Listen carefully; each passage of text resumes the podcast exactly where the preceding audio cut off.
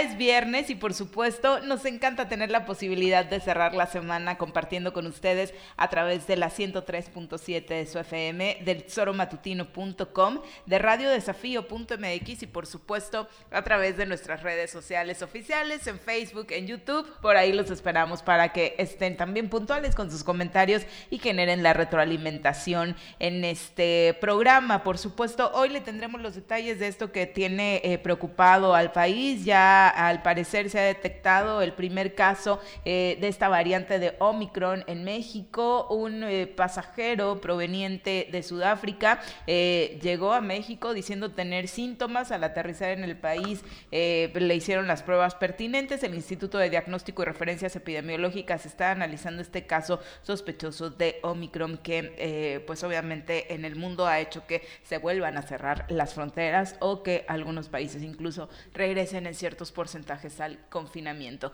Mi querido Pepe, ¿cómo te va? Muy buenos días. Hola, ¿qué tal Viri? Buenos días, buenos días al auditorio. Ya contentos de estar aquí. Es el primer viernes del mes de diciembre.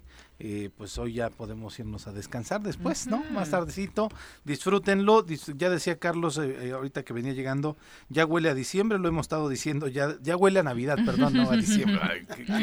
Disculpenme ustedes, es viernes. Es viernes, sí, sí. Pero bueno, y, y es 3 de diciembre, Viri, es el Día Internacional de las Personas con Discapacidad. Este día se fue declarado por la ONU en 1992 por la Asamblea General de las Naciones Unidas mediante la resolución 47.3 y el objetivo es promover los derechos y el bienestar de las personas con discapacidades en todos los ámbitos de la sociedad y el desarrollo, así como concientizar sobre su situación en todos los aspectos de la vida política, social, económica y cultural. Entonces es en este contexto que hoy los saludamos con todo gusto, esperando que inicien también ustedes un buen día acompañados de nosotros, de nosotras y esperando que también nos escuchen, eh, nosotros estemos acompañados de todas y de todos ustedes. Exactamente, son las 7 con 7, vamos a saludar a quien hoy nos acompaña en comentarios.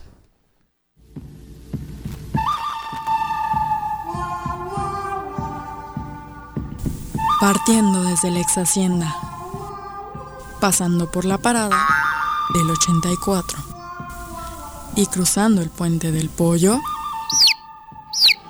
llega Carlos Caltenco a la cabina del Choro Matutino.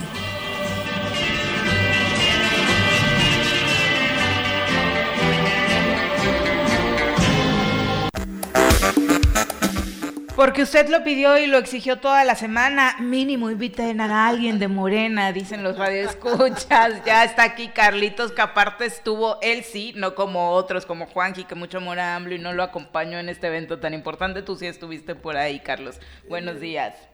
En el AMLO Fest. En el AMLO Fest. Así le llamó la gente, ¿no? Así le llamó la gente. sí, no, oficialmente no se llamó así. No, claro, es, es el informe a al pueblo de México, así lo llamó el gobierno de México, eh, un, informe de la primera mitad de, la administración, eh, muy puntual, creo que ya viéndolo en, perspectiva con, con, datos duros, este, muy eh, que reflejan un avance significativo, sobre todo en lo que tiene que ver en el desmantelamiento de una serie de andamiajes que, eh, eh, facilitaban y posibilitaban que un grupo muy específico de la población solamente eran los que recibían los beneficios. En el tema fiscal, en el tema de la dispersión del presupuesto federal, en el tema de, la cobertura que tenían de, de, forma institucional. Creo que es de lo rescatable. Otro aspecto rescatable es este, el hecho de que México es el país vanguardia en el tema de reforestación eh, el que más se le acerca eh, invierte la quinta parte de lo que está invirtiendo México en ese aspecto. Creo que es fundamental hoy y más después de lo que nos mostró la pandemia que los países entren en esta ruta de, recuperar nuestro medio ambiente. Eh, en este ejercicio de idas y vueltas, analizando cada uno de los sectores eh, o los sectores más importantes del país, hemos tenido, y era parte de lo que te decía al inicio, eh, pues opiniones por parte de personas que vienen a este programa, pues no necesariamente la oposición, bueno, algunos sí, de nuestros colaboradores, y que han puesto sobre la mesa temas importantes y hemos escuchado esa versión. Ahora nos gustaría, y creo que por eso insiste la gente en que tuviéramos a alguien que coincidiera con la cuarta transformación, la, la otra visión, ¿no? ¿Cómo ves tú, que, que obviamente también lo escuchamos en voz del presidente, pero aquí nos gustaría tenerlo sobre la mesa, eh, los avances en temas importantes para la sociedad, Carlos, como la seguridad, por ejemplo? Creo que uno de los puntos que han puesto, eh, los que han puesto más insistencia es, pero si lo está militarizando como lo hicieron los otros.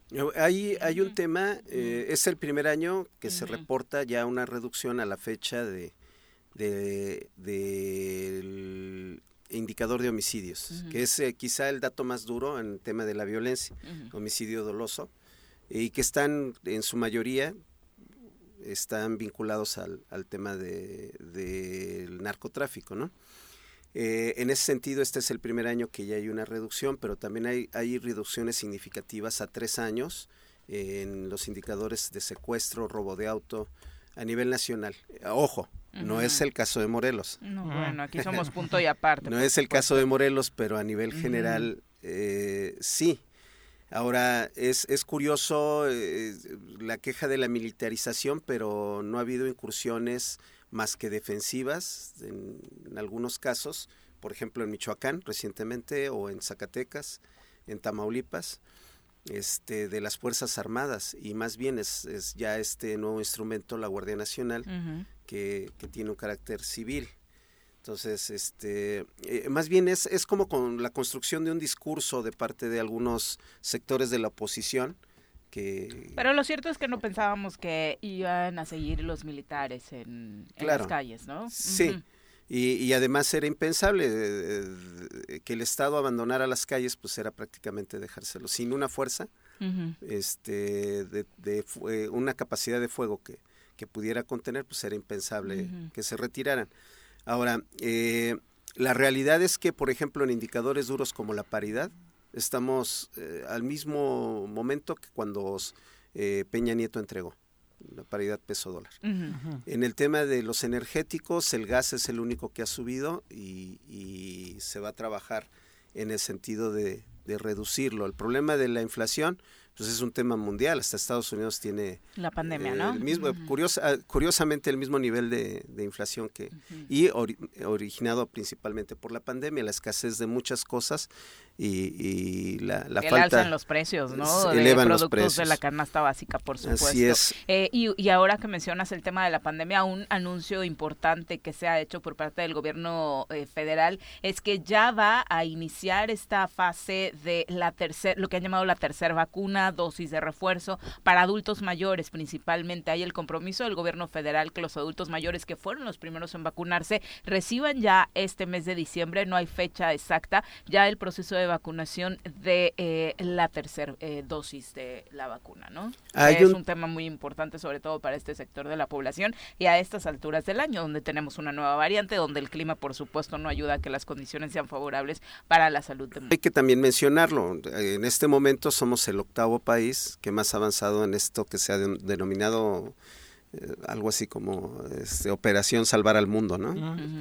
Este, para ser eh, integrantes del G20 y como se veía México antes, eh, hoy creo que, México está siendo punta de lanza en términos globales en cuanto a la política eh, general de salud. han sido instituciones como el IMSS, que tanto tiempo se les criticó, que ya están en un, en un franco proceso de transformación, nuevamente volcados hacia la salud pública, y eso hay que reconocerlo.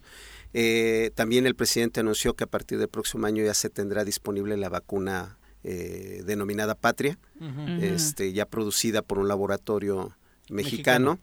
Este, y eso también son muy buenas noticias. Me llama la atención un dato que, que tenemos que ponderar.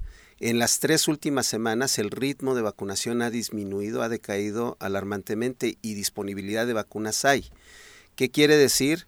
Que este sector de la población, que son los jóvenes de 15 a 18 años, que es este, ahorita los que se están vacunando, no están acudiendo como se esperaba que pudieran Caso acudir. contrario que veíamos nosotros aquí las filas impresionantes En de otros jóvenes. en Morelos, no, pero a nivel federal no se está avanzando mucho. Incluso en otros municipios del estado ya no fue la misma respuesta que la que se tuvo en la zona metropolitana, ¿no? Y ojo, padres, es un tema de responsabilidad porque nos llevan a todos los mexicanos entre las entre las patas, como No, se y aparte dice. era ¿no? un tema que estábamos exigiendo, ¿no? Que todo el mundo estaba exigiendo Sí, que eh, se diera la cobertura universal. universal. exactamente, y ahora que se está logrando con este sector de la población, pues hay que aprovecharla. Eh, de- y decíamos, obviamente, este es el compromiso que decía refrendar el presidente, ¿no? Cobertura universal y además refuerzos. Y entonces creo que todo, eh, que ese sí es un punto a reconocer, ha llegado antes de lo esperado. Hablábamos de la vacuna, que no queríamos llegar en este 2021 a este rango de edad de 15 y 17 años. Tampoco esperábamos tener refuerzo si es que se da. Esperemos que sí, este mismo 2021. Y qué bueno que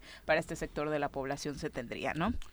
Otro, pe- perdón, que, que siga. ya se porque- encarreró el Carlos. Eran dos o tres puntos, Charlie. Es que hay otros que son, son muy importantes. Eh, mencionó los números fríos del tema del aeropuerto Felipe Ángeles, del costo ya de la obra, junto con las indemnizaciones que se tuvieron que hacer para el caso del aeropuerto, el nuevo aeropuerto internacional. El ahorro prácticamente es, está, el ahorro que se tuvo es lo que se está invirtiendo en dos bocas. Eh, perdón, en, en el tren Maya. O sea, estas obras de infraestructura eh, se están haciendo con lo que iba a costar el nuevo aeropuerto de la- internacional de la, de la Ciudad de México. Eh, el otro dato eh, que es muy, muy significativo, en marzo del año que entra se estará inaugurando el Aeropuerto Internacional Felipe Ángeles y este eh, se estará también eh, eh, avanzando en el tema energético al grado de que en 2023 eh, se van a procesar ya todas las gasolinas que, que se usan en el país, se van a procesar en México. Dos millones de barriles diarios se van a procesar en México. Este, que lo que revierte la, la, la situación en donde nosotros éramos un exportador de petróleo y vamos a ser ya un, un procesador de petróleo, que es eh, en donde está el negocio de, de los energéticos. Este, esta, esta noticia, digo, ya viendo el avance, pues eso que en su momento se antoja- antojaba como, como imposible y que mucho a la oposición le criti- criticaba al presidente, pues eh, en realidad lo que se está re- reflejando es que es un- una administración de resultados y los resultados se están dando. Este tema finalmente que tocaba Viri es fundamental. El presidente hizo el compromiso que para eh, 2023 también ya estará establecido a nivel nacional en todo el país el acceso universal a la salud. Eh, que la pandemia ha ayudado mucho, yo creo que se malinterpretó mucho eh, cuando al arranque de la pan- pandemia el presidente dijo esto nos cae como anillo al dedo, creo que fue una mala Expresión. desafortunada expresión, pero él se refería precisamente a que la pandemia iba a ayudar a acelerar el proceso de reforma del sistema de salud. Anunció también que, que en todas las este, universidades que imparten la carrera de medicina se les va a reforzar para que amplíen la matrícula, porque mu- eh, El ah, sistema de salud necesita médicos. Ajá. Eh, teníamos un déficit como del 50% y ahorita vamos a la mitad de la cobertura en, en función de esta Y nueva se exhibió política. en la pandemia con todos los contratos temporales que se tuvieron que hacer para precisamente que todos Dijo los que todos se van a quedar ya, no van a ser temporales. Todos los que se contrataron de forma temporal se van a quedar incorporados al Sistema Es Nacional una de buena Salud. noticia para médicos y médicas que se incorporaron, ¿no? Y El año pasado. Se esperan incorporar 250 mil médicos más al Sistema. Nacional de Salud para llegar precisamente a esta a este nivel. Bueno, y para terminar con el tema del COVID-19, le decíamos, se detectó un caso sospechoso eh, de Omicron en México. Fuentes del sector salud confirmaron este primer caso sospechoso, insisto, la- de la nueva variante del COVID-19. Trascendió que se trata de un paciente que viajó a Sudáfrica en días pasados y a ocho días de que se documentara esta nueva cepa eh, del COVID-19 en aquel país del continente africano, se confirma que este paciente habría sido detectado como sospechoso y se encuentra en observación. De acuerdo con lo informado, se encuentra en el Instituto de Diagnóstico y Referencia Epidemiológica, el INDRE,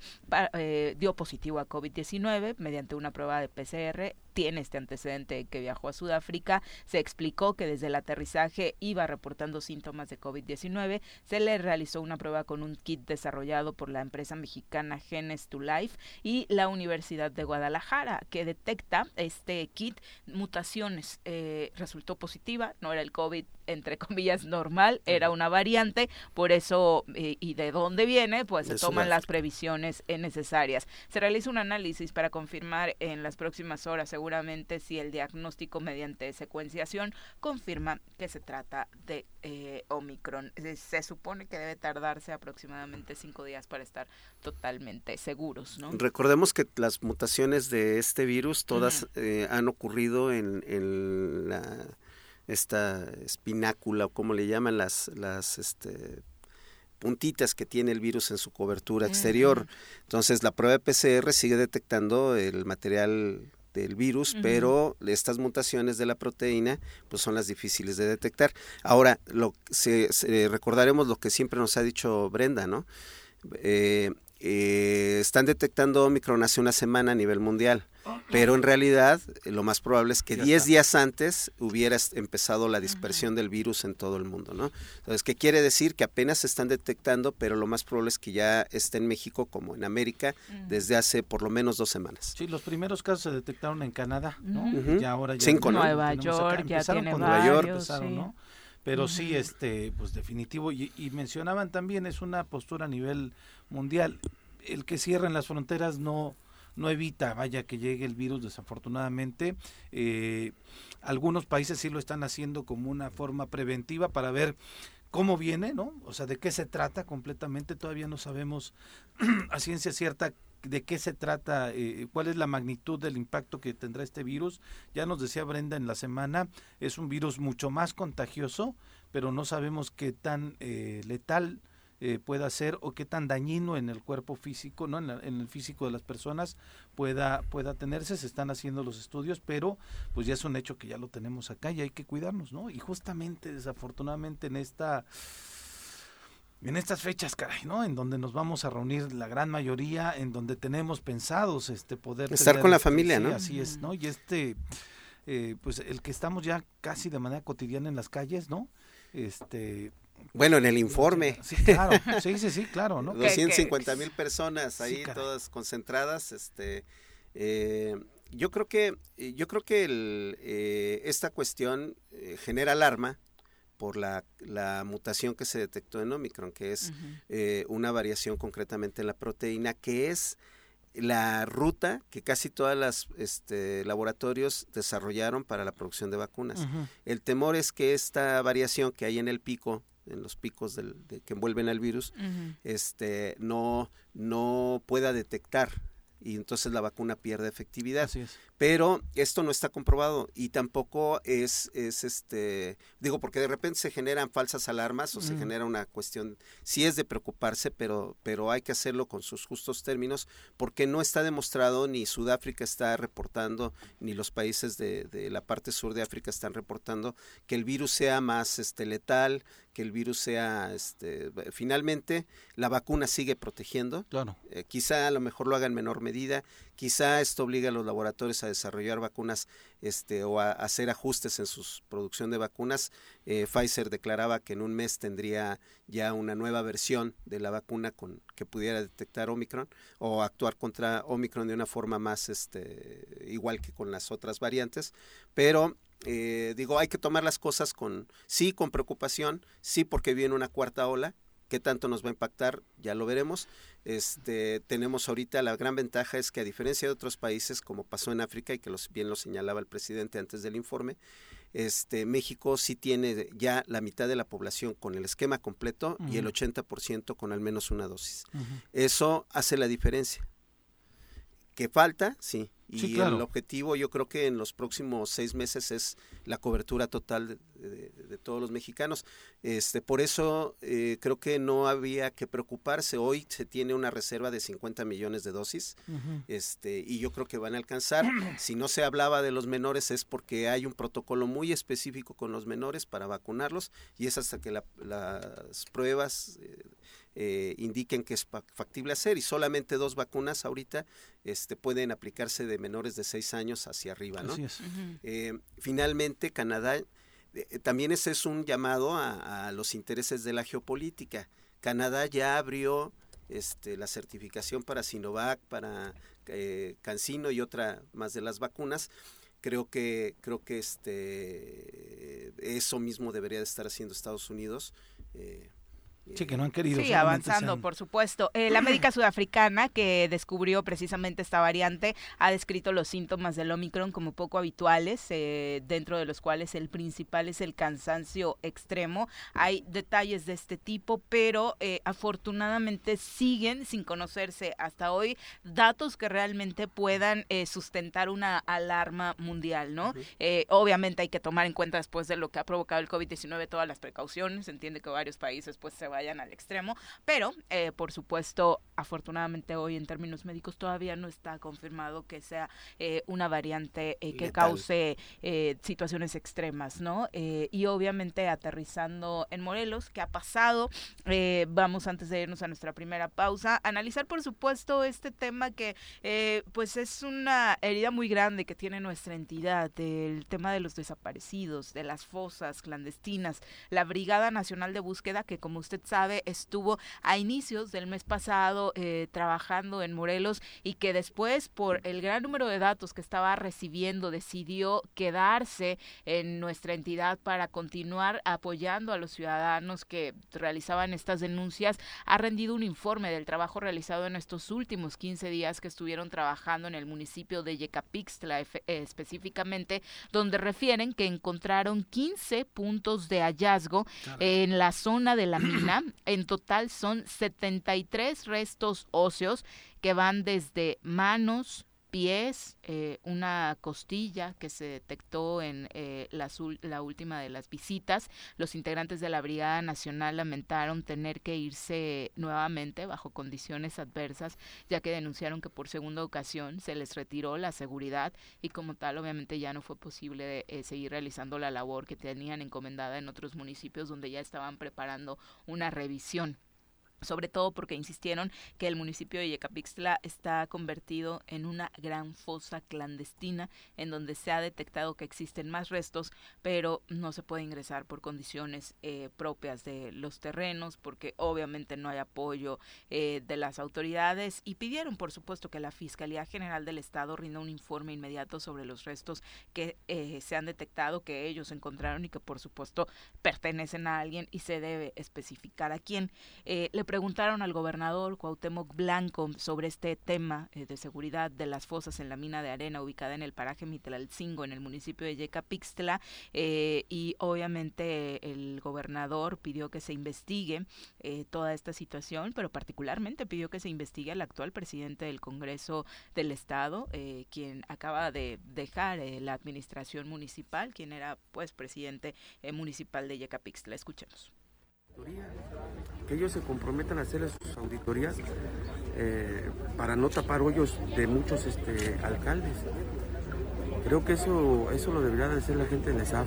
Como digo, no podemos permitir ya más, este, más tranzas, eh, más, más desvíos de, recursos porque todos, hay muchos presidentes municipales que ahorita, no sé si son 8 o 10, que van a poder simplemente destituidos otra vez. ¿Y por qué? Porque no tienen sus finanzas sanas, porque no las trabajan como se debe. ¿Buscan cubrir sus actos de corrupción, sus presuntos actos de corrupción? Pues yo no sé, pues pregúntenle a los diputados, a, los que andan antes alcaldes, ahora son diputados. Ojalá que ellos permitan que la gente les haga, este, les haga sus auditorías como se debe para tener unas finanzas sanas. Es que cómo es posible que lo estamos viviendo ahorita en Cuernavaca. No tienes para pagar el aguinaldo. ¿Qué hiciste con el dinero? Y miran más recursos. ¿Qué hiciste? Y están pidiendo más. Eh, volvemos a lo mismo. ¿Para qué, quieren, ¿Para qué quieren más recursos los presidentes municipales? Si no tienen finanzas sanas. Si tuvieran finanzas sanas y, supieran manejar sus recursos y no tener estos problemas de endeudar, tienen el problema, eh, bueno, Cuernavaca tiene el problema de, del ZAPAC. Entonces, que, hagan sus cosas bien, que sean transparentes, que trabajen por la ciudadanía, la ciudadanía los puso. Entonces, que hagan las, finanzas, que tengan unas finanzas sanas. Y si los diputados yo creo que están, se están equivocando. Yo no sé si hay un interés de algunos diputados o no sé eh, qué juegos sucios están manejando ahí, pero se los dije desde que empezaron. Llévense bien, trátense bien para que no los empiecen a jugar como la legislatura pasada. Tienen una gran oportunidad para reivindicarse. Entonces, pues no sé, imagínate, quieren desaparecer el ESAF. O sea, increíble, nada más. Imagínate, y tienen ahí a un, una Sí, estaba por ahí hablando de la auditoría eh, superior y los cambios que tendrá. Vamos a escuchar ahora el que se refiere particularmente a las fosas, porque sí, eh, se fue de lleno en contra de los exalcaldes que ahora son diputados. En este les tiraba toda la Pues, ondita respecto a, al tema de la, de la auditoría superior y por supuesto volvemos a escuchar este tema de, de Cuernavaca, ¿no? Donde de entrada te da mucha risa escuchar al exalcalde de Cuernavaca hablar de esta forma cuando él boquete dejó financiero. unas, ayer poníamos de ejemplo, ¿no? El actual alcalde entrando a la administración, pues lo recibieron con precisamente con una amenaza de destitución por cómo recibió la administración. Pero particularmente eh, estas fueron indirectas respecto al tema financiero para los diputados que ahora son alcaldes. Escuchemos ahora lo que decía particularmente respecto a las fosas. De- de- deberían de investigar realmente por qué aparecieron esas cosas. Imagínate, o sea, ¿quién fue el presidente municipal? ¿Quién fue el presidente municipal? Pregunto. De estas cosas. Deben investigar. Así como deben de investigar cuando estuvo Hortensia Figueroa de las cosas de Jutla. Deben investigar bien. O sea, no nos podemos eh, hacer con los ojos cerrados. Tenemos que, que investigar. Ojalá y el fiscal se ponga a trabajar. Muchas gracias. Gracias, señor. Ay, ya en coro es el gracias, gobernador. Qué hermoso. Mira, Eh, Tlatoani le dicen, ¿no? uno, pues, del primer audio, ¿no? Pues evidentemente el gobernador no quiere que desaparezca el ESAF y no quiere que quiten a la titular actual, porque la titular actual tiene cierta afinidad con este gobierno. Entonces ello no le da, esta titular no da garantías de que realmente realice una fiscalización pues objetiva eh, a fondo del ejercicio de gobierno del gobierno del Estado. Por eso no quiere que desaparezca el ESAF. No, ahora ya dice, claro, es que los diputados quieren poner a alguien a modo para que les auditen sus eh, finanzas. Lo mismo que le hicieron a él, porque en esta auditoría las únicas finanzas que auditaron y que además aprobaron y que dijeron no pasa nada fue la de Jojutla, del reciente nuevo secretario de Cedeso, Don Ponchito. Alfonso de Jesús Otelo, y la de Cuauhtémoc Blanco cuando fue alcalde. Pues por eso no le conviene que muevan la ESAF a él, porque si no quitarían de la auditoría a una persona, insisto yo, afín a su gobierno. Sí, la pregunta es quién tiene a modo a los El, funcionarios. el ¿no? problema, eh, a lo mejor voy a diferir un poquito contigo, pero el problema es que yo sigo viendo las instituciones de mi estado confrontadas. Claro. No, sí, claro, eso, digo, eso es a mí lo que más me es sorprende, lo- Carlos. Lo grave, Sí, porque la circunstancia política no está para, que sigan en un proceso de confrontación. de. O sea, yo, muy desafortunadas las declaraciones del gobernador, qué necesidad, y le iba a decir otra cosa, qué necesidad de estar volviendo A la a- al tema de la confrontación. Este, eh, lo que le está mostrando esta nueva realidad política es que necesitan generarse equilibrios y la mejor manera de generarse equilibrios es acercándose con, con haciendo a un lado los agravios, porque en política Los siempre va a haber agravios Claro. y siempre va a haber egos, exactamente, ¿no? No sé si el problema, por ejemplo, con, con los diputados que hoy este, conducen los trabajos de la legislatura, me refiero al presidente de las comisiones más importantes, Hacienda, eh, el presidente del Congreso, este, no sé si el problema tenga que ver hasta con el fútbol, ¿no? Porque ¿A quién- uno a de quién le ellos va ha impulsado Agustín, no? mucho el tema, no, pero ha impulsado mucho el tema del fútbol más incluso que pudiera, pero ese no es la, cu- la cuestión, aquí es que se Pues pongan que a se haga su trabajar. torneo, saldría se- ganando Morelos si esa fuera la Claro. respuesta. De Primera- me enoja que hagas torneos de fútbol, yo promuevo más si sale ganando Morelos. Claro, ¿no? me, me pregunto primero, o sea, eh, así como tú planteas el tema de, de la titular del ESAP, y no buscarán los, los hoy diputados eh, un, un titular del ESAP a modo para que también no tengan observaciones. Digo, no se puede pensar en una lógica así, porque ¿a dónde te va a conducir?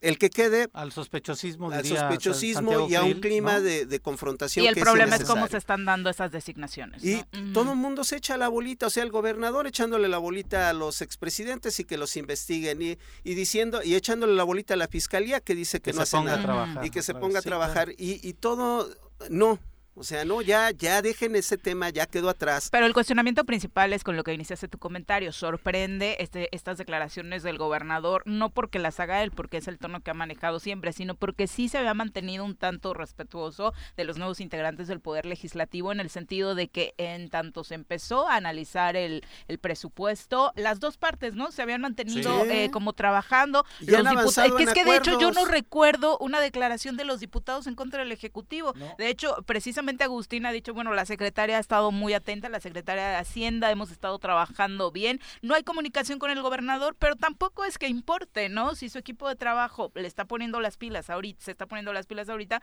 pues vamos avanzando. No sé que realmente, no sé si fue el dolor de que la América haya sido eliminado, o sea, algún diputado Puma, pero no encuentro hoy el argumento para que Para el que gobernador la haya lanzado de estas declaraciones. Sí, sí. Claro. Bueno, Sí, y justamente previo a la aprobación del presupuesto. Es, Claro. es como darse un balazo en el pie, sí, ¿estás de ¿Para acuerdo? qué le metes lumbre al asunto, no? ¿Para qué le metes más leña a la hoguera? Eh, eh, son de esas cosas que te quedas así, pero qué Por eso, por eso yo de pronto y lo he dicho aquí una y mil veces, Carlos. ¿Para qué le acercan a los medios al gober?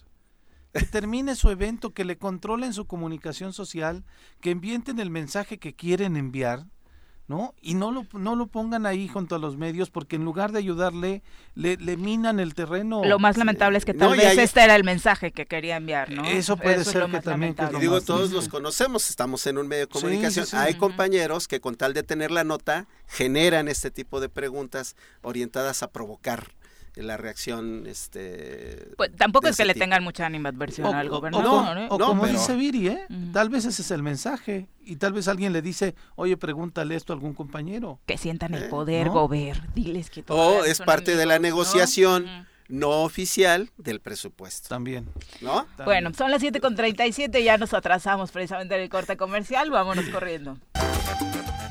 Son las 7 con 42 de la mañana, gracias por continuar con nosotros. Un abrazo para Ángel, dice, yo creo que eh, Cuau le aprendió muy bien a AMLO, solo se la pasan echando culpas. Eh, Alberto Caballero dice, muy buenos días, feliz viernes y excelente fin de semana. Un abrazo Alberto hasta Mazatepec. Querida Leti Gutiérrez, un abrazo, éxito en tus actividades de hoy. Arnaldo Pozas, profe, un abrazo. Y Frank Sosa dice, ¿cómo que la inflación es mundial, Carlos? La inflación, inflación es un fenómeno que se observa en la economía de un país y está relacionado con el aumento desordenado de los precios en México. Por ejemplo, a nivel local está arriba del 6%, pero dice que es un asunto meramente No, nacional. no, no. Mm. Ahí ya hoy en, en el mundo ahí es un tema global y este el- uno de los efectos de la Digo, pandemia los indicadores sí se Sí. miden a nivel Claro, eh, se local, ¿no? Pero, pero hay factores que influyen para que... La disponibilidad fundal- fundamentalmente de productos de la canasta básica es lo que, y en el caso particular de México, algo que jaló la inflación hacia Ujú. abajo es que tenemos buena disponibilidad, por ejemplo, de, de alimentos, sobre todo, eh, digamos, eh, verduras y frutas que, que se producen aquí, pero hay otros elementos de la canasta básica que dependen del intercambio comercial y eso es lo que empuja los precios hacia arriba. Y Exactamente. además se habla que Estados Unidos también tiene su inflación Sí, alta. este, Está histórica. más alta que, la de México. Sí, sí, sí. Sí, Son las 7 con 43, vamos a entrevista, nos acompaña a través de la línea telefónica Koyak Jaimes, director de ingresos del Ayuntamiento de Cuernavaca, para platicarnos de los estímulos que hay para todos ustedes los ciudadanos en el ánimo de eh, los pagos que se tienen que realizar como parte de los impuestos municipales. Eh, muy buenos días, Koyak. Hola, muy buen día. Aquí estoy a sus órdenes. Gracias a ustedes y a su audiencia. Bueno, mucho se ha discutido acerca eh, de la necesidad que tiene el Ayuntamiento de Cuernavaca, como prácticamente todos los municipios de la entidad, para terminar con finanzas equilibradas que permitan, por supuesto, dar continuidad tanto a los servicios como a los compromisos eh, de los derechos laborales. Eh, ¿Qué está haciendo el Ayuntamiento de Cuernavaca para motivar a los ciudadanos a, a que cubran precisamente estos pagos que se tienen que realizar para eh, seguir contando con los servicios? Mira, en este momento tenemos una campaña autorizada por el alcalde Antonio Villalobos y por su cabildo del 70% de descuento en las multas y recargos de todos los conceptos que se generan en el ayuntamiento.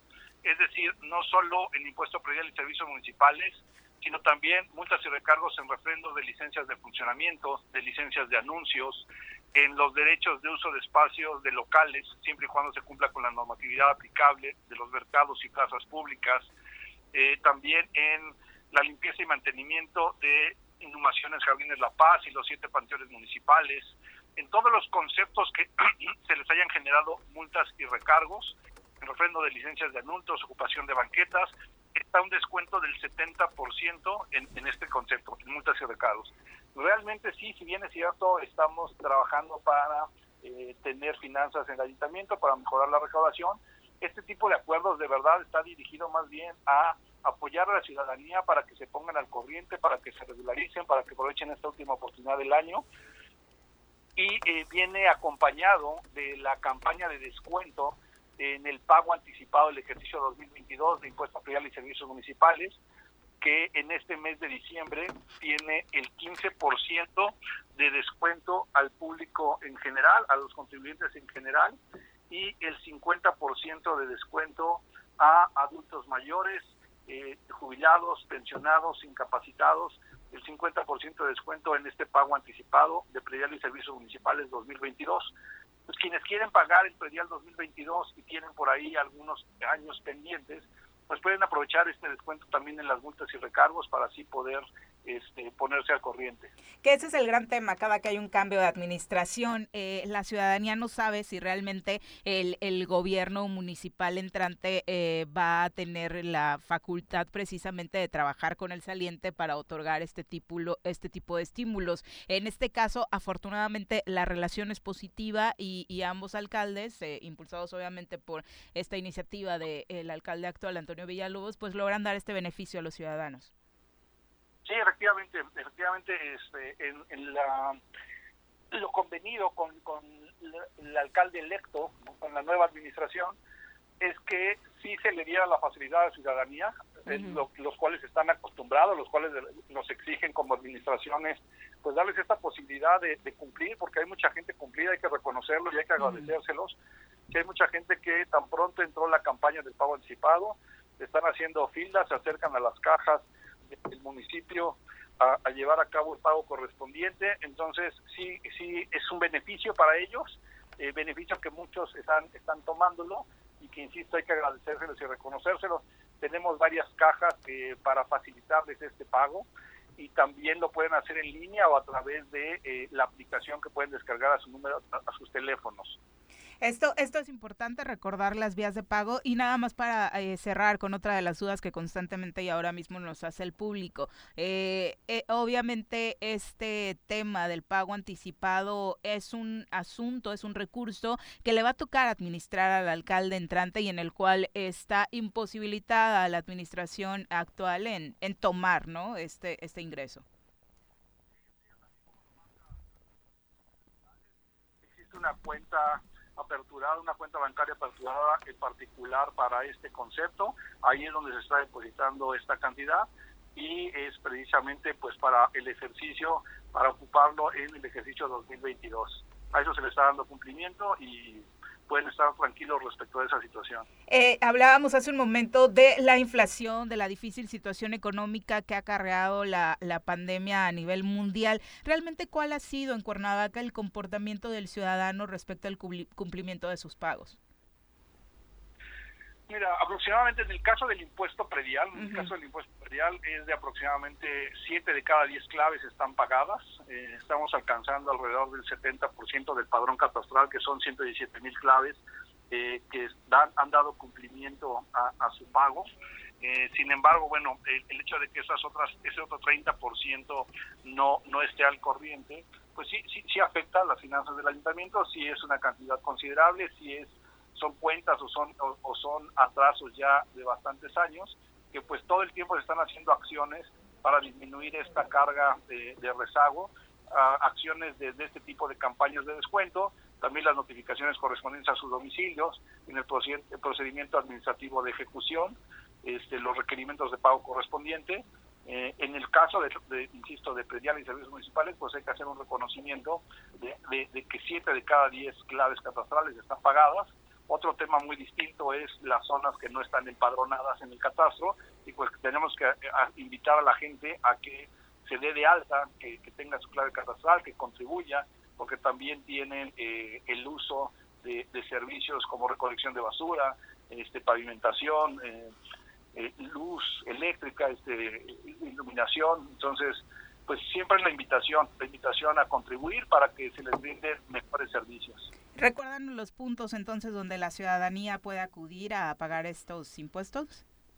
Claro, es en la sede del ayuntamiento, en el edificio de Papagayo, en la tesorería municipal, en la calle Cuauhtémoc Pueden también ir al registro civil número 3, que está en el Parque Alameda, en el Panteón de la Leona, en el Panteón de la Paz, en Mega Diana, también hay un módulo de cobro, en el Centro Comercial Adolfo López Mateos, en la Dirección de Salud Pública, eh, en el Parque eh, Tlaltenango, también estamos por reaperturar la caja, en la Dirección del Rastro Municipal y sobre todo también en el juzgado cívico que este, está abierto hasta las 10 de la noche.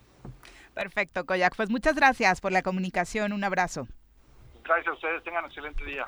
Igualmente, saludos. Eh, Aprovechar. Pues, la verdad es que sí, más allá de eh, las discrepancias políticas o demás, creo que a cualquiera le viene bien, sobre todo en este momento y en cualquier municipio, aprovechar que a finales de año se den estos procesos de descuento. Y siento como que tu cara reflejaba una envidia acerca de que sí, Toño y José Luis platicaron y se pusieron de acuerdo y en Temisco no se puede dar una relación. No se camina. ¿Siguen igual? Sí. Qué barbaridad. No se camina ya. Oye, Carlos, por ejemplo, este tipo de temas. Casi tres semanas sin responder el oficio. ¿Te dejan visto en WhatsApp? Me dejan visto en, WhatsApp. Por ejemplo, en estos temas, ¿qué va a pasar? O sea, José Luis y Toño platicaron y de pronto José Luis dijo, ok, para la ciudadanía este dinero ya corresponde a, la siguiente administración, pero quiero que en Cabildo se apruebe este, este descuento y demás. allá, allá, ¿qué va a pasar? Es, si te fijas, Koyak, eh, que además lo conozco y es, es un, una, un excelente... Eh, es abogado, él es abogado, pero está muy especializado en el tema de, de lo que es catastro. Entonces, este, eh, esta idea pues es, recuperar lo, que corresponde a, e, al impuesto de este año y años anteriores. O sea, todo lo que es el rezago. Exacto. Este, no habló del cobro anticipado. Si sí hay. Hay posibilidad. Sí, sí, sí, están. Bueno, pero hay una cuenta, pero hay, una cuenta especial y hay un acuerdo. Y hay un acuerdo en sentido estricto, los, los ayuntamientos eh, salientes no pueden disponer de los recursos porque es un ejercicio fiscal posterior. Este, no se requiere un acuerdo, es una cuestión de ley, ¿no? Y si se cobra, para ayudarle a la ciudadanía que tiene la disponibilidad del recurso por el aguinaldo, por lo que sea, si se cobra, entonces se tiene que guardar en una cuenta especial. Aquí el punto es que eh, lo que te decía, de pronto hubo la comunicación, hablaron, dijo José Luis, el 15% me parece bien, que se apruebe eso sobre el tema del pago anticipado, en, en, el tema del descuento, que se suma a lo que había aprobado el cabildo actual para los descuentos en rezagos y demás, ¿no? Lo que ya nos da el 70% aproximadamente en algunos. te digo que sorprende porque en, el caso particular de Temisco, eh, cuando eh, Juanita va de salida y le entrega a Yasmín, se, se acordó, por ejemplo, que la este administración saliente no iba a ser cobro anticipado a petición de Yasmín. Mm. Ah, entonces, este... No confiaba mucho en ustedes, creo, desde entonces. Pero la realidad es que es que se le, se le este, dieron todas las facilidades para las políticas que tuvieran que ver con la transición, este, fueran de beneficio este mutuo, y para los ciudadanos reflejado en el bolsillo del ciudadano que igual es en el tema de la información cada vez que alguien de la comisión de enlace solicitaba información se le entregaba incluso a, mucha de ella totalmente actualizada. Ahora no hay nada de eso no qué barbaridad. Son las 7.53 ya pon orden Carlitos. Vamos a pausa volvemos 7 con 57 de la mañana. Siguen por acá los comentarios respecto a la inflación, Carlos. Te responde Frank. La inflación no es la canasta básica, son los productos y servicios que consume la sociedad, como son bebidas alcohólicas incluso, costo del transporte Dios público, mío, los diferentes costos de ropa y calzado, por mencionar algunos. Que comente correcto. Carlos cuál es la inflación mundial. ¿Es medible? La verdad es que, eh, ah, bueno, y dice, no es necesario sacarlo al aire, solamente son parte de las reflexiones que, que tendríamos que hacer respecto a la inflación. Y Ángel también dice, dice, y si la inflación es tan alta, ¿cuál es la medida que van a tomar los gobiernos para apoyar eh, a la ciudadanía? No, No, la medida es, este, se va a tener que llegar a un momento nuevamente de que 100% de las plantas productivas en todo el mundo, este, digamos más bien que se alcance el 100% de la producción en todo el mundo. Es la escasez de algunos productos y servicios, vuelvo a insistir, eh, algunos de ellos de la canasta básica, pero lo que más pega en la inflación es la canasta básica, Sí, aunque, claro. aunque no se quiera reconocer. Este, y estos, esto, digamos, eh, escasez de, de productos y servicios es lo que genera este, esta eh, alza, eh, que es generalizada. No es un tema de que, es- de que hay una inflación mundial.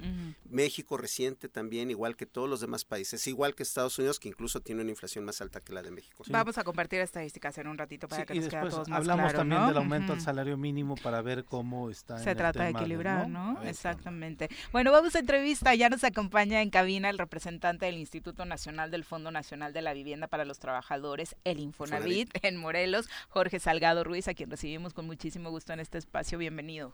¿Qué tal? Muy buenos días. ¿qué tal, Arquitecto, ¿verdad? Así es. Cuéntanos un poquito eh, de tu trabajo en el Infonavit, eh, como representante del Infonavit, porque es un tema reciente que se acaba de dar precisamente este año y un poquito tu currículum para que la gente te conozca. Así es. Este, bueno, yo soy este arquitecto de profesión.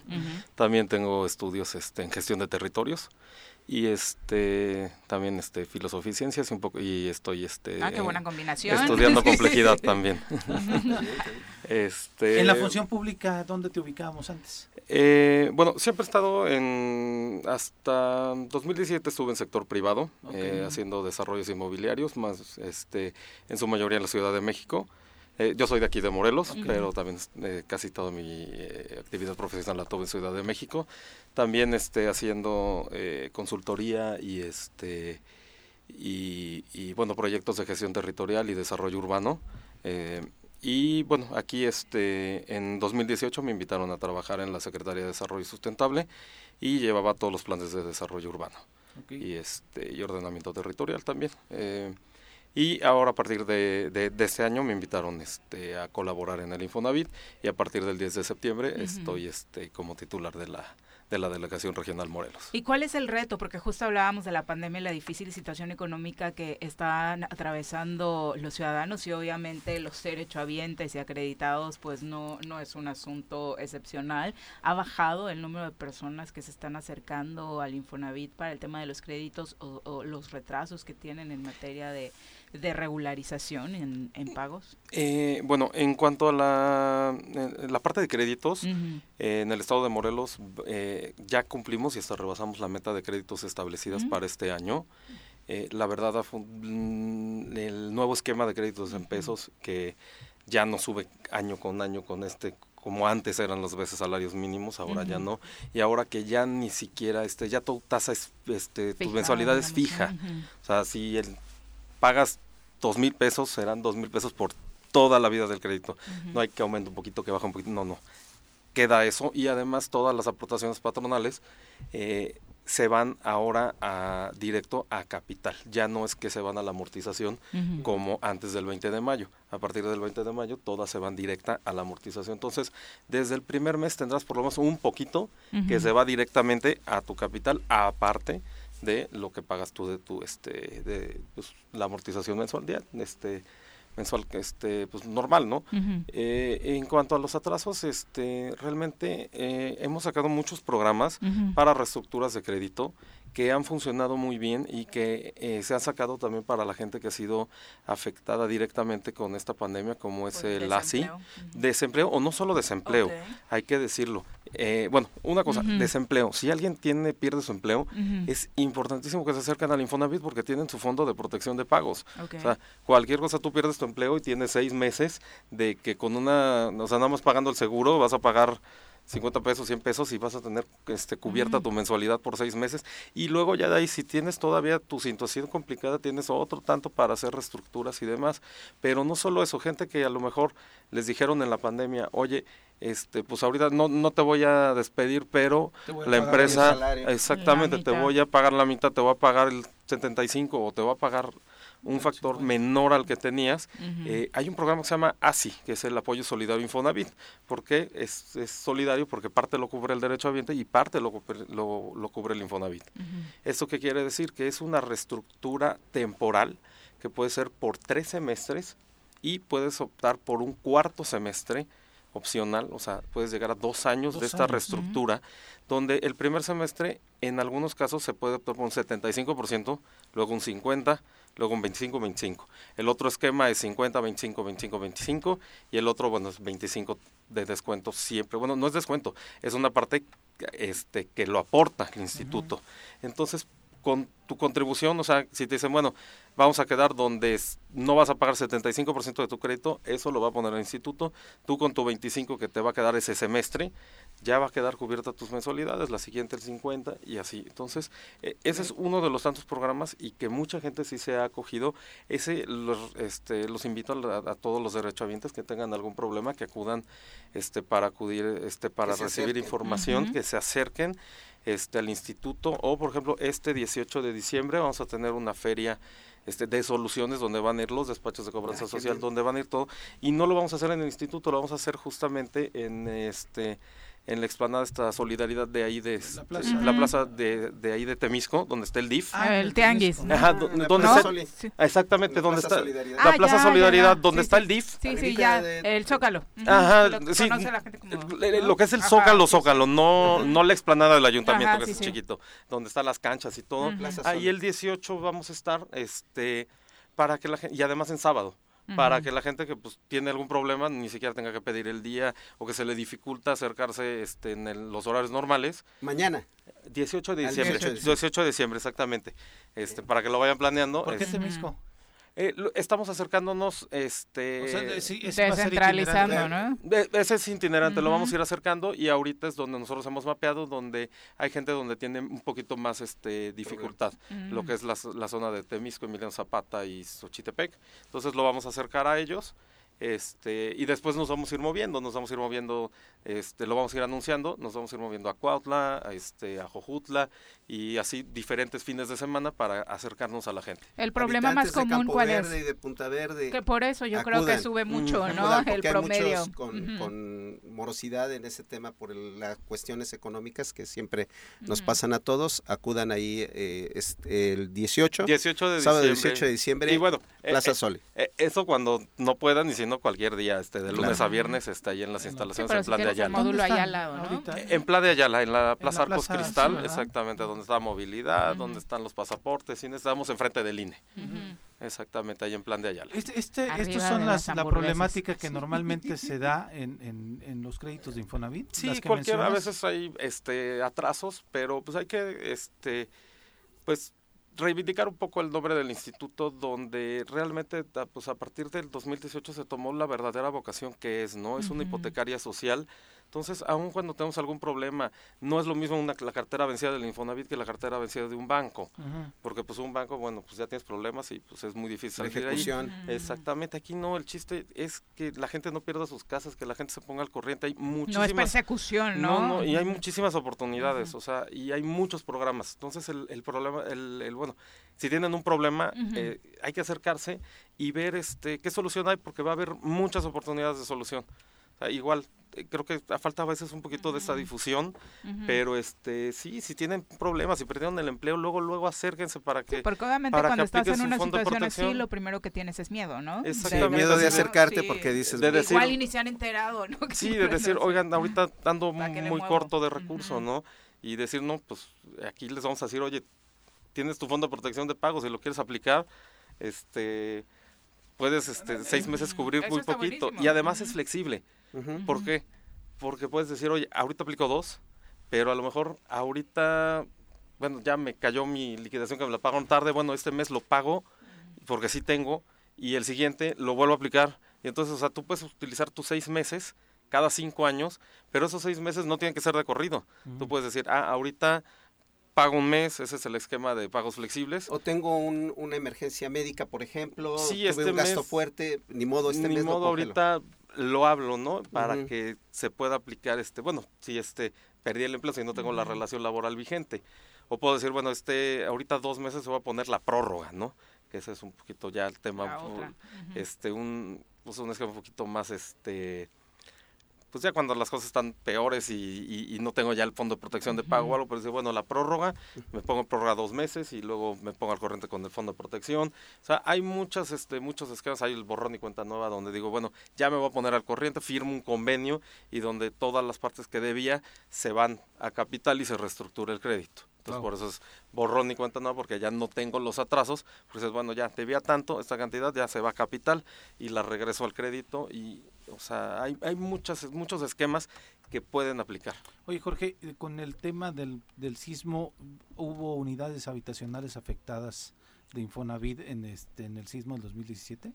Sí, obviamente hubo unas que, se, este, bueno, que hubo con mucho apoyo de Fundación Slim o de este y de diferentes fundaciones donde hay algunas donde sí hubo pérdidas totales y este y se construyeron de nuevo. Ahorita en el sismo ahora que tuvimos en septiembre también hubo unos pequeños daños pero ya ahorita ya se están este, emitiendo todos los pagos. Hay que recordar que todos los derechohabientes toda la gente que sea acreditada cuando paga su crédito por una cantidad mínima que siempre paga o sea está incluida dentro de su crédito tiene su este, su seguro de daños por desastres naturales, por inundación, o sea, porque fuese un terremoto, por inundación, por diferentes cosas.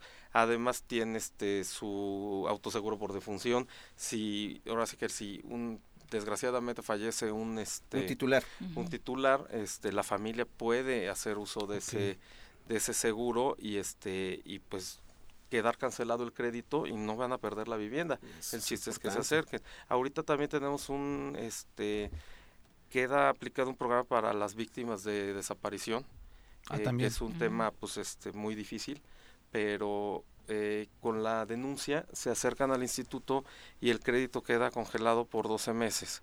Y estos 12 meses puede, se pueden, este, pues ahora sí que cada 12 meses que, que pues sigamos en esta condición, se vuelve a activar y se vuelve a activar, es indefinido, hasta que, bueno, ya la, pues, la autoridad declare la presunción de muerte o cualquier otra cosa, o bueno, si afortunadamente aparece, pues bueno, ya continúa con su crédito, pero el crédito mientras esté en este estatus queda completamente congelado, no hay que hacer pagos, no se acumulan intereses, no nada, queda completamente estático el crédito. qué, afortunado que las diferentes instancias estén pensando en esto, ¿no? Porque qué solidario. Aparte, por supuesto, de un problema tan difícil en el país como la desaparición, tener que cargar con los costos económicos que implican los créditos de quienes Digo, es una situación dificilísima, ¿no? Entonces ese es el apoyo Aprovechando, que no sé si tengamos un poquito de tiempo, aprovechando que estás aquí y que tienes esta gran experiencia tanto en el tema de desarrollo sustentable como en el de desarrollo inmobiliario. Dice producción que qué bueno que preguntas Lo que pasa es que hay pretensiones, este, por ejemplo, de urbanizar el ah, tema del poniente de Cuernavaca y,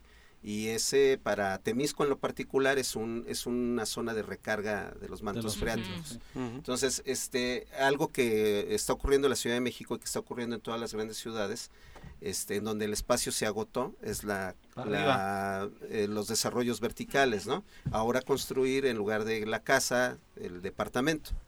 Y, esto creo que Morelos está a tiempo de empezar a ya eh, hacer, hacerlo. hacer políticas para precisamente preservar las zonas verdes que son las que nos y, y hacerlo de manera responsable, ¿no?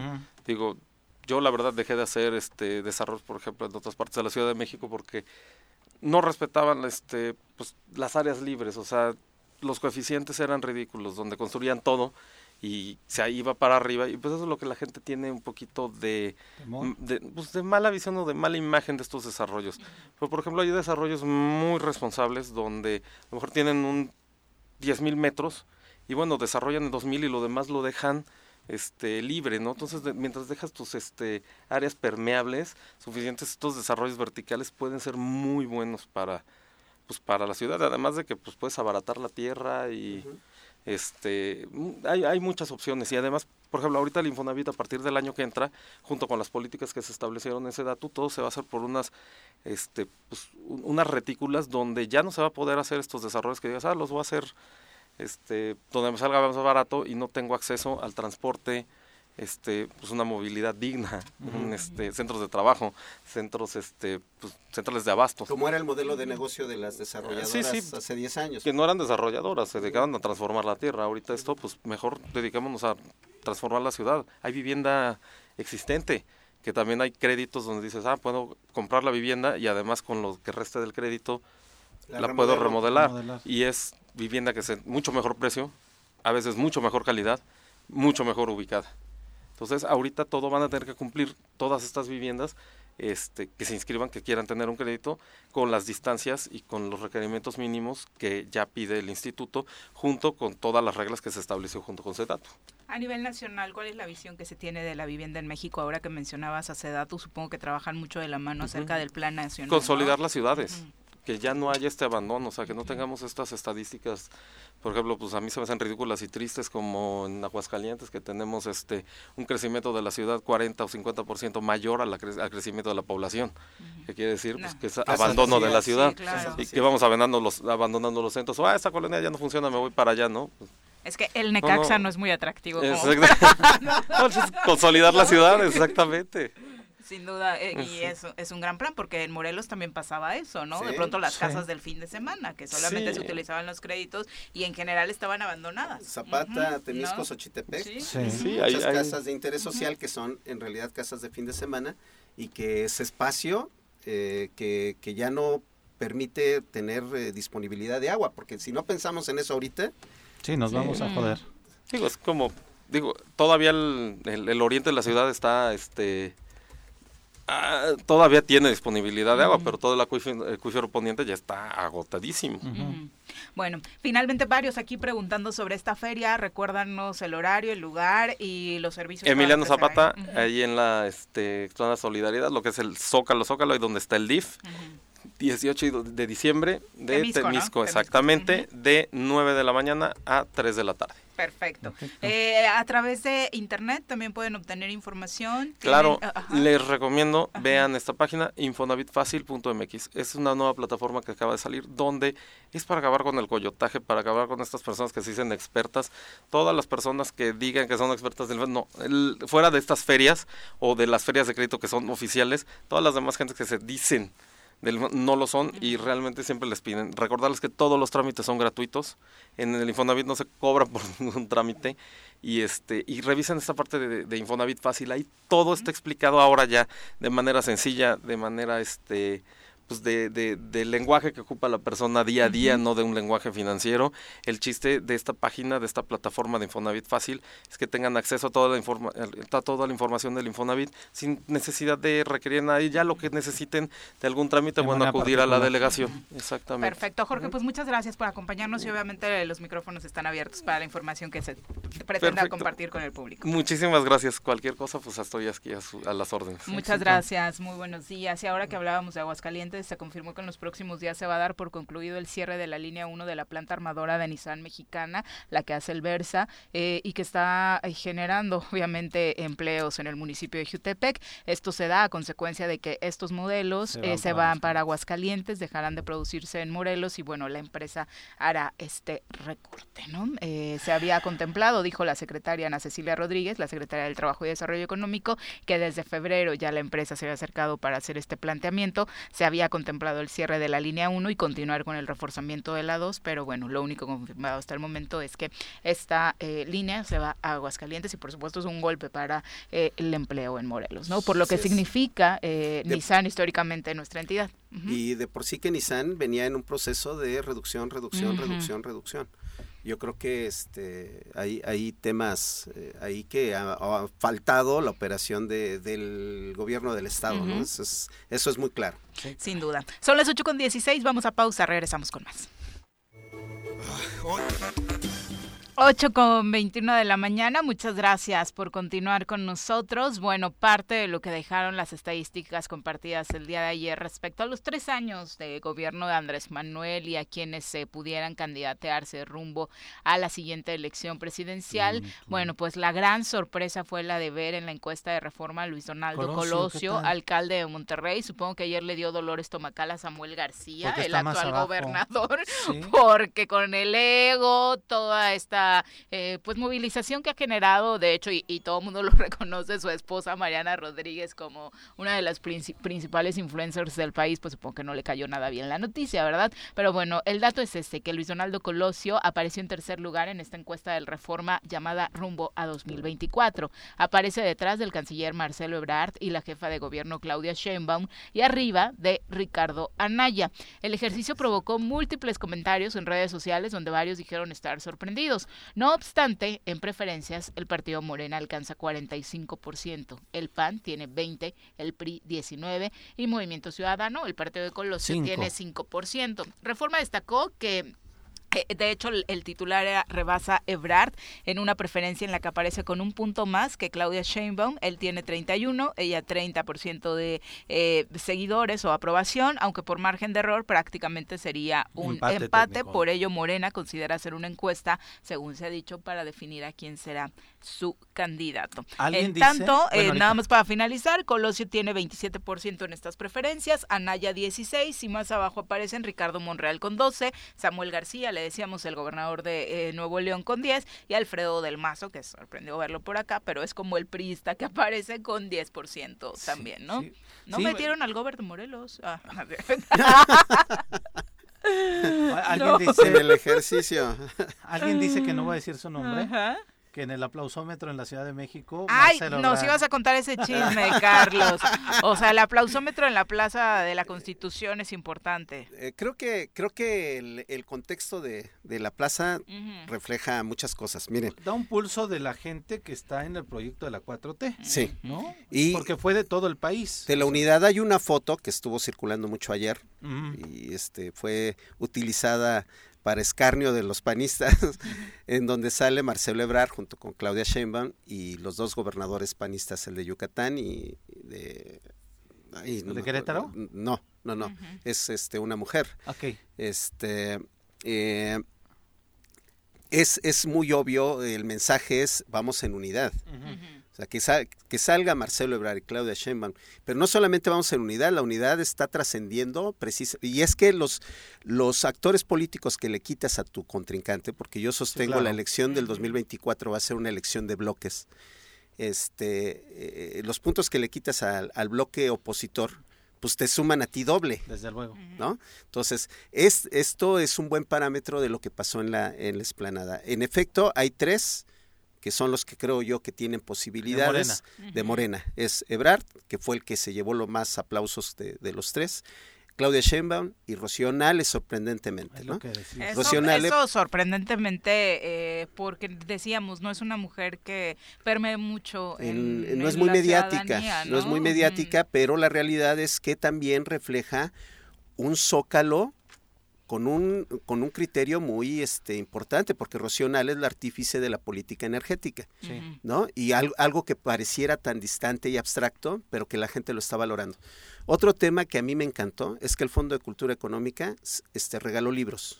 ¿Ah, sí? Sí, te ibas con cuatro o cinco volúmenes. ¿Cuáles te trajiste, Charlie? ¿Te este, trajiste para compartir? Me traje uno nada más, pero mira, te, pasaban los chicos del, del Fondo de, Cultura Económica o ibas al stand, porque había varios stands en la plancha, este y te daban uno, te daban yo llevaba un bloque así y este y los compañeros este empezaron, "Ah, qué padre."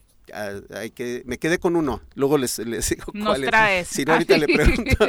Pero, pero te, te indica ya una, o sea, no son las concentraciones de antes de la gente que iba eh, motivada por sus liderazgos regionales, locales, ¿no? Son concentraciones de gente que tiene un, cambio de mentalidad, que fue otro de los aspectos que mencionó el presidente. que decían que fueron acarreados y demás. No, no, no. Eh, hay un cambio de mentalidad, la gente se metió en el discurso del presidente, este, lo asumió como un, triunfo propio y eso se notaba con, eh, alrededor, ¿no? Eh, me sorprendió la movilización del CENTE.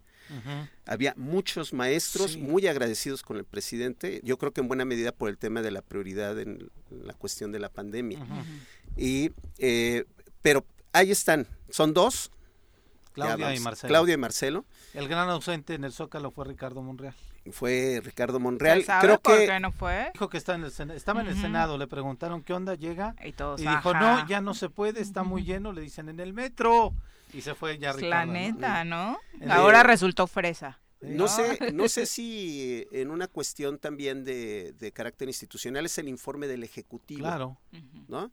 Este, sí hubo invitados de honor, en, en el presidium so- de los invitados de honor solamente estuvo Dilma Rousseff, la Ajá. expresidenta de Brasil, este, y en la parte de abajo, frente al, al stand, y los pudimos ver de cerca porque estábamos muy cerca, estaba eh, pues eh, gobernadores, eh, Había senadores también. ¿no? senadores y todo. Pero arriba no estuvo ni el Nadie. poder judicial ni el poder este representado ni el, del ni el del Congreso. De- fue un acto del Ejecutivo. Y es, el mensaje es muy claro. Morena va a ir en unidad y tiene dos caballos. Y va, va a ir adelante y el otro se va a sumar, que ese es el mensaje claro. Caballo y Este, yegua. Caballo y yegua. Y los dos con un Con muy fuerza. buen handicap. Con una consistencia social. Y Te, te veo handicap. emocionado con tus posibles candidatos, claro. Charlie. Me- pero me veo más, pero me emociona más el hecho del, del mensaje, ¿no? El Ujú. mensaje de unidad. del- esa foto es un mensaje de unidad. Y lo que yo digo es que, eh, mira, dices tú, te, te veo emocionado, Charlie, pero yo a los que veo desesperados es la oposición. Porque, Porque no hay de dónde. ¿no? Otra vez Sí, Ricardo sí. Ricardo Anaya, este Viri. Sí, qué O sea, bárbaro. no han tenido la consistencia, o sea, porque eh, eh, leía incluso un tuit de alguien que decía, en lugar de eh, la oposición de querer convencer a los seguidores de Andrés Manuel de que Andrés Manuel es la mejor opción, que mejor por acá, no, se están descalificándolos, les llaman animalitos, les llaman mascotitas, o sea, de- eh, utilizan eh, unos términos de, de peyorativos A sus que- propios. Así, claro, ¿no? Entonces, ¿cómo caray van a querer convencer? ¿Cómo van a avanzar? Los puntos que de pronto pierde Andrés Manuel en popularidad o en convencimiento, no los gana la oposición y vuelven a tener esta figura de Ricardo Anaya que, eh, ah, discúlpenme a mí, Qué oso, este, ¿no? Ah, sí. pues sí, o sea, si, de- si desde la elección anterior no me significaba absolutamente nada, ahora mucho menos, caray, ¿no? Entonces... Pero está este, bien, ¿no? ah, Ay, para ti está para- perfecto, sí, claro. para la gente bueno está perfecto pero también que- qué qué lástima del de que no haya más figuras políticas en nuestro país que y, pero además que ratifica el nivel de liderazgo de inteligencia que ha tenido Andrés Manuel López Obrador para estar por encima de cualquier de cualquier este actor político de nuestro país, ¿no? Pero insisto, el, dis- el, el nivel de discurso para poder eh, Ser opción. no lo, no lo hay. No lo hilan. Es terrible, es terrible. O sea, y si quieren pegarle al, al presidente, pues no le van a pegar porque la gente siempre que le pegan al presidente se atrinchera más y lo defiende Les más. resulta re- En lugar, en lugar de sí. decir, miren, esta es la vía, nosotros tenemos esta opción. No, no, no, no, no, no hay discurso. Y, y ni siquiera a nivel nacional y en. Morelos, uf, menos, caray. ¿No? Menos, mucho menos. Pero bueno, eh, eh, y esto de Colosio se lo habrán sacado de la manga desde la oposición, porque tampoco lo veo como para estar en el tercer lugar de las preferencias a nivel individual, ¿no? Yo creo que el- el- la marca pesa, ¿no? Sí, el apellido del, del papá pesa. Creo que el papá este, tenía un compromiso real con un cambio Claro. democrático en el país, tanto que le costó la vida. Sí. Eh, el tema eh, eh, de Colosio más bien es que sí hay un intento de algunas un sector de la oposición por lanzar liderazgos nuevos, frescos, que no tengan este la carga de, de la, por ejemplo, la que trae Ricky Riquín Canallín, ¿no? Deja de poner apodos que te van a decir acá. De- los- del tema de los sobornos para aprobar la Claro. reforma energética y Ujú. todo ese tipo de, de cuestiones que hoy ya sabemos y que ya sabíamos, ¿no? Este, que, que, por cierto, el mismo Ricardo Monreal se ausentó de las de las votaciones cuando se votó la, la reforma Así es. energética. sí. Pero parecía que podría ir más encaminado, no sé, en el caso de Movimiento Ciudadano lo decíamos, a una figura como Samuel García. Es que yo creo, Viri, que Samuel no, sí tiene... por el amor de Dios, no. Parecía que todo mira, estaba encaminado yo- hacia él. bueno, ¿no? yo, yo creo, Eso y me- sí lo vimos, Aprecio a mis amigos de Nuevo León, No. me haría pensar muy mal de ellos. mira, Ya lo votaron y lo tienen Ya lo- como Sí, por eso sí. te digo. En ese sentido es que yo creo, y ya lo vimos porque ganó, que Samuel sí trae un discurso muy norteño que pega. Pero la figura de Colosio es un chavo con mayor consistencia política, Sí. ¿no? O sea, no con estos, este, Tomó no, el- no, no- no decir arrebatos, pero con estas cuestiones tan superfluas, tan, este, ¿no? Triviales tan triviales como la de. Samuel, ¿no?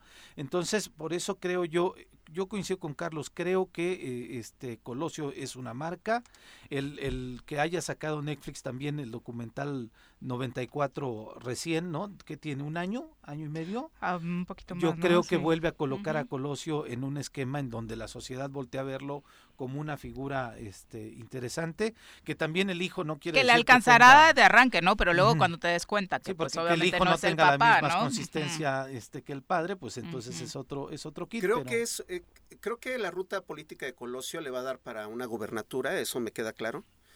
Creo que eso, eso sí es bastante claro. Este, no creo que le dé para encabezar la, No. la- Yo no, por, por muy joven que sí, sea y por muy eh, consistente que es, porque creo que sí es un, es un Sí, político claro. consistente, tanto que ya no está en el PRI, de casi casi des- después de la muerte de su papá Sí, así es. se deslindó. Este, pero me parece que eh, de, de todos los que mencionaste en la lista, el que tiene el- los tamaños, la estatura para ser este el estadista que suceda a nuestro presidente es, es eh, Marcelo Ebrard. Y, y con todo respeto para Claudia, porque además Claudia es, es de mi generación. O sea, ella estaba en la prepa 9, en la lucha del CEO, cuando nosotros andábamos en el Politécnico. Este, eh, eh, Claudia también es un excelente cuadro del partido, por eso te digo, la caballada de Morena está gorda Sí. y tiene dos caballos muy fuertes. El que quede va a dar una, un, va a ser un a papel ser- excelente y va a ser un excelente va a ser el enemigo a vencer. ¿no? Claro. En las siguientes elecciones va a ser el enemigo a vencer y yo insisto, triste la oposición, o sea, y los veo en, en esos argumentos desesperados, o sea, bueno, en no argumentos completamente desesperados, descalificar por descalificar, no detenerse tantito para poder hilar un discurso, hilar un plan de acción, o sea, no hay absolutamente nada, Sí. nada, nada, nada. Una oposición sin sustento, sin proyecto, que es lo más grave. El, el único proyecto es pegarle a Andrés Manuel. No, no hilan algo que, que pueda eh, pensarse como una política de diferenciación. Hoy pueden estar, este, digo, lo, de- lo decían en redes sociales, ¿no? En, en modo de broma, que, que este, podían incluso hasta aliarse con el virus, ¿no? Si en un momento dado había que pegarle a Andrés Manuel, de, de ese nivel de ridículo como posición, pues. Y, y yo creo que, por ejemplo, eh, va a seguir esta alianza a nivel nacional del Va por México.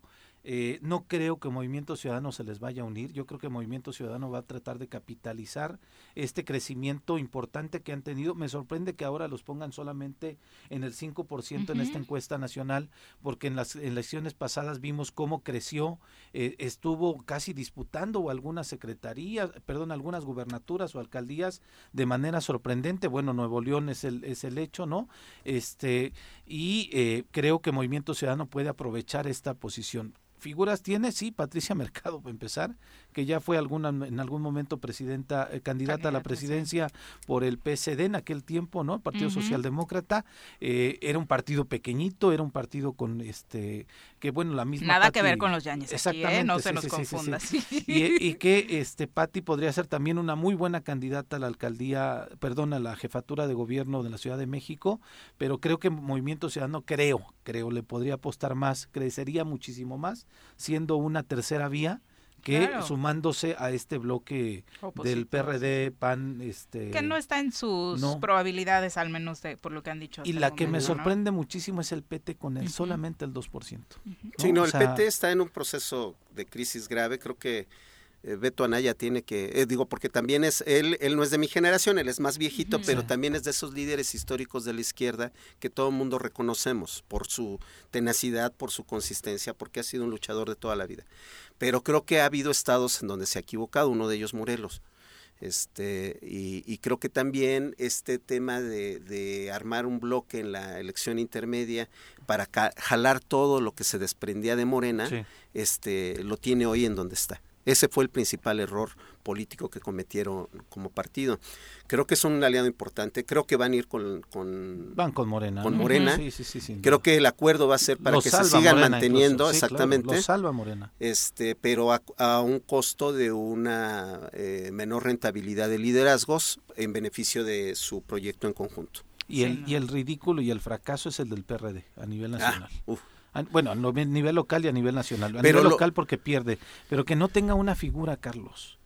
Habiendo, sido eh, quien gobernaba, este, o sea, una figura alterna a, estos todos todos los que se fueron a formar parte de Morena, es el ridículo total y absoluto de eh, seguir empeñándose en conservar esos liderazgos que desgastados. Que no le han significado nada al PRD. Pero además es, es una cuestión de, de este, equivocación eh, en la percepción, eh, la vez, te recordarás porque estuvo, estábamos nosotros los tres con Cristina Valderas al aire, que en paz descanse, y, y, la visión de Cristina es nosotros no nos equivocamos. Sí, caray.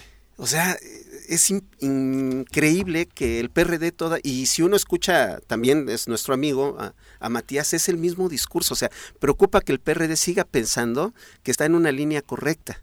Y que esté buscando a Palazuelos, ¿no? Para ah, no, olvídate. Sí, claro. Ajá, y que, presumiendo los viajes con los hijos de Miguel de la Madrid. Eh, comentarios del público, Alex Gutiérrez dice, buen día, la oposición prianista y asociados saben que están derrotados en el futuro, no tienen ninguna opción política que se respeta. Eh, ¿Qué tipo de personas serán los que les den un voto? Me parece que la continuidad de la 4T y el efecto AMLO es una película que ya se vio en la Ciudad de México y va a continuar en el país. Maro Campo dice, para mí, Claudia es una chingonada de mujer. un abrazo, eh, Ángel, también un abrazo para ti. Dice, eh, la verdad es que los políticos deberían ocuparse más que en elecciones en resolver eh, el cáncer del país, como el tema de la economía y la inseguridad. Son las 8.38, vamos a nuestro repaso turístico, las recomendaciones que Daniel García nos tiene para este fin de semana. Dani, te saludamos con muchísimo gusto. Buenos días. Buenos días, mi querida Viri, mi querido Pepe y mi queridísimo Carlos Caltengo y por supuesto a todo el auditorio del Choro Matutino que nos escucha, qué gusto saludarlos. Y como bien lo dices, bueno, pues la recomendación es de, seguir visitando nuestras comunidades, nuestros municipios, disfrutar de ellos y fortalecer a la gente que de una u otra manera pues se ha visto formada por muchas eh, eh, situaciones negativas que suceden, pero que todos como moreleses tenemos la responsabilidad de apuntalarlos. Y precisamente la recomendación para este fin de semana es visitar el municipio que durante años se le ha conocido como el paraíso morelense por el clima eh, tan eh, tropical que existe ahí. Y me refiero ni más ni menos que a Coatlán del Río, el último municipio del estado, el que colinda con el estado de Guerrero y el estado de México, que tiene una oferta gastronómica, cultural y de artesanías muy interesantes. Para llegar hay que tomar la carretera federal al Puyeca Rutas, saliendo de la autopista del Sol, y aproximadamente 25 minutos, no es mucho el tiempo que se recorre de la salida de la caseta del Puyeca hasta llegar al municipio. Llegamos y la recomendación sería llegar aproximadamente 9, 10 de la mañana y disfrutar, sin lugar a dudas, yo que soy muy comelón, puedo decir, la mejor barbacoa de chivo, mm. porque es muy diferente la barbacoa de borrego a la barbacoa de chivo. la mejor barbacoa de chivo del estado de Morelos está en Coatlán del Río. Ay, pero dinos exactamente dónde está el lugarcito en el, que mercado, No hay ah, pierde, no hay pierde. En el mercado ahí está la barbacoa de chivo. Lleguen con el buen amigo Carlitos, que es conocido en todo el municipio. La barbacoa de chivo tradicional para desayunar, un buen consomé si vas un poquito crudo o cruda, bueno, pues te cae de maravilla. Pero para que puedan llegar como, como suele ir Daniel. Yo no sé eso. Como yo sí, yo, ¿para qué, ¿para qué negar la cruz de mi parroquia, no?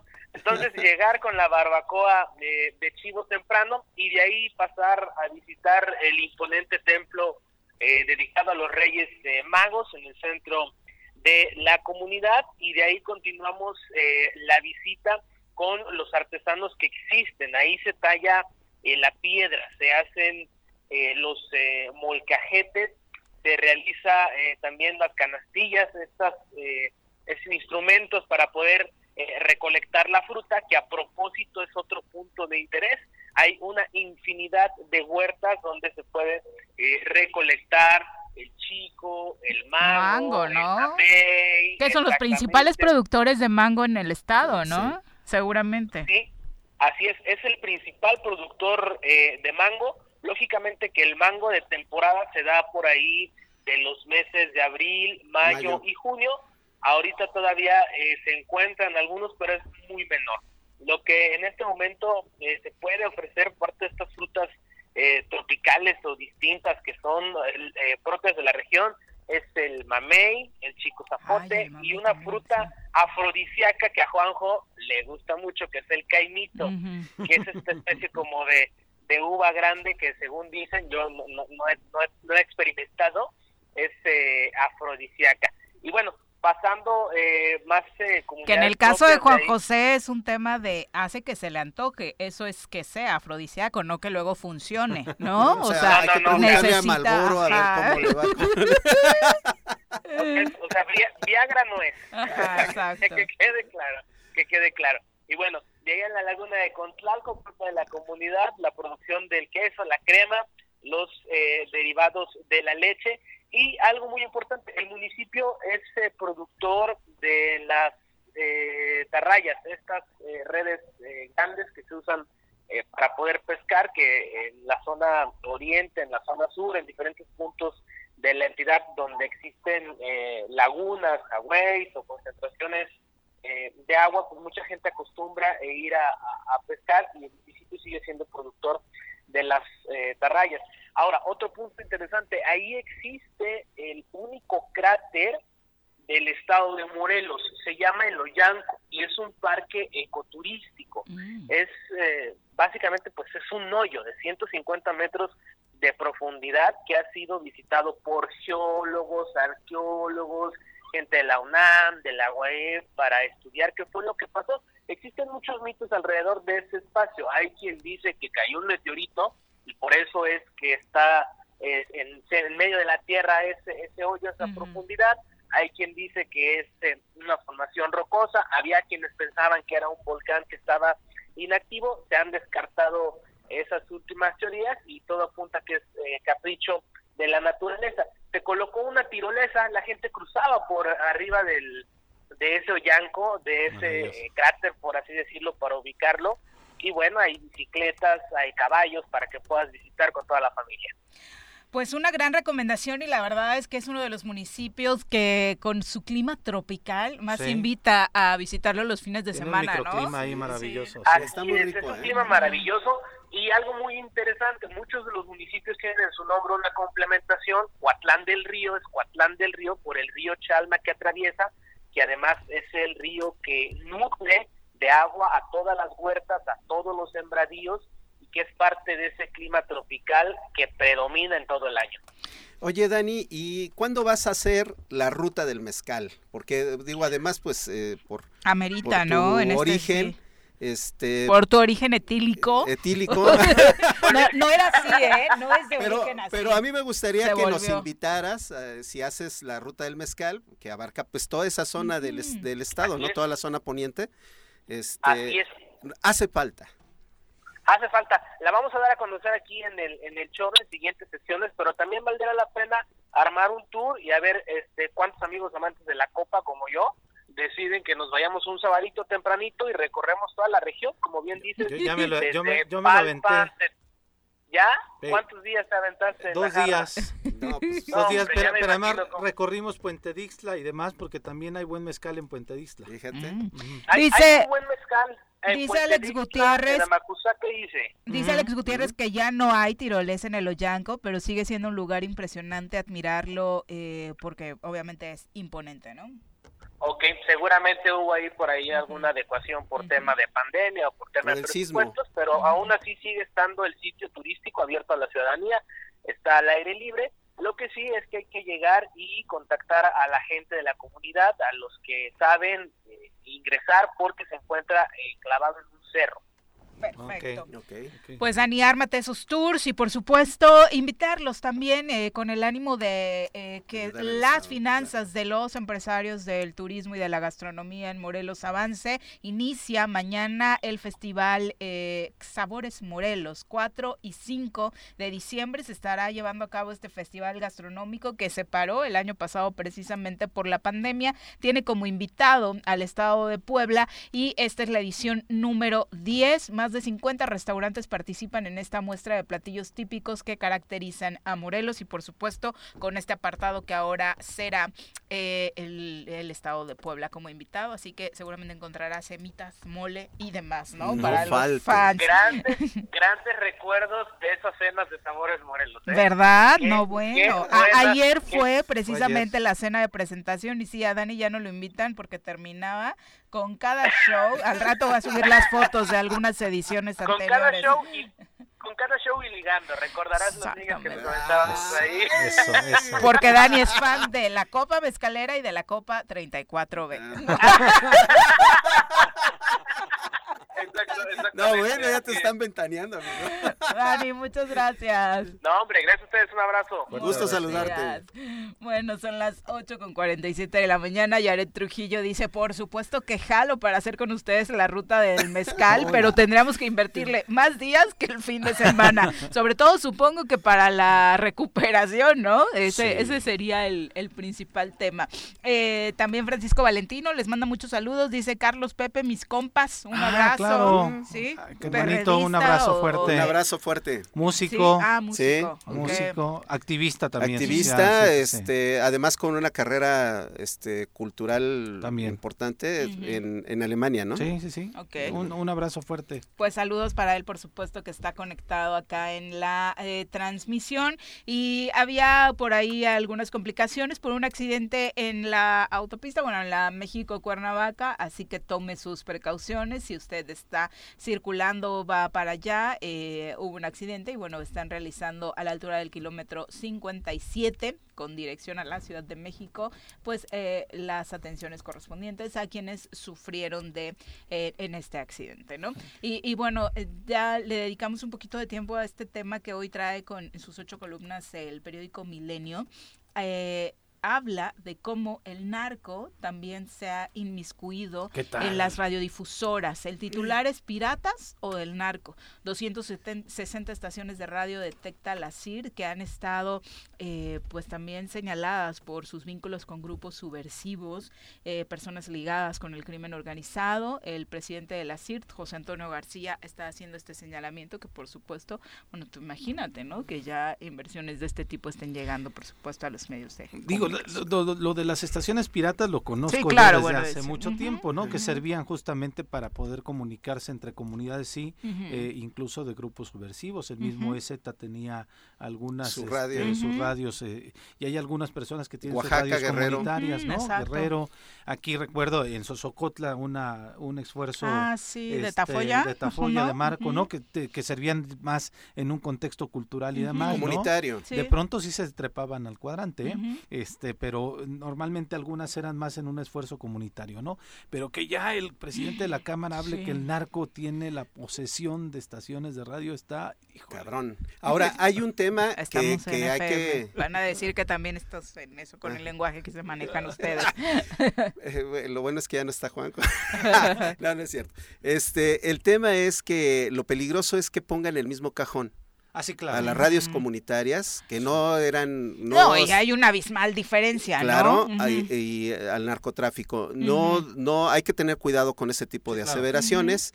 Este, y por otro lado, la misma CIRT y los grupos de interés alrededor de, de la Cámara de la Industria de la Radio y la, la Televisión son quienes han estado bloqueando que las radios comunitarias puedan tener acceso al cuadrante. Sin duda. O sea, eh, eh, también ayuden. Hay muchos vicios, por ayuden supuesto, a, que a solucionar. que se legalice, las ven como una competencia desleal, cuando en realidad siempre son... Y tienen otro objetivo, y que no necesariamente es el comercial sí, que sí. persiguen ellos al 100%. Pero bueno, son las correcto. 8.50, vamos a cerrar hablando de deportes. Las pelotas, las pelotas, las pelotas juega usted. No hay deporte en este mundo donde no las use usted. Las pelotas, las pelotas, las que sueña para usted. son las de Ninelli, Niurka, Maradona y Pelé. Las pelotas, las pelotas, las pelotas, sabe usted, son las mismas en Bilbao.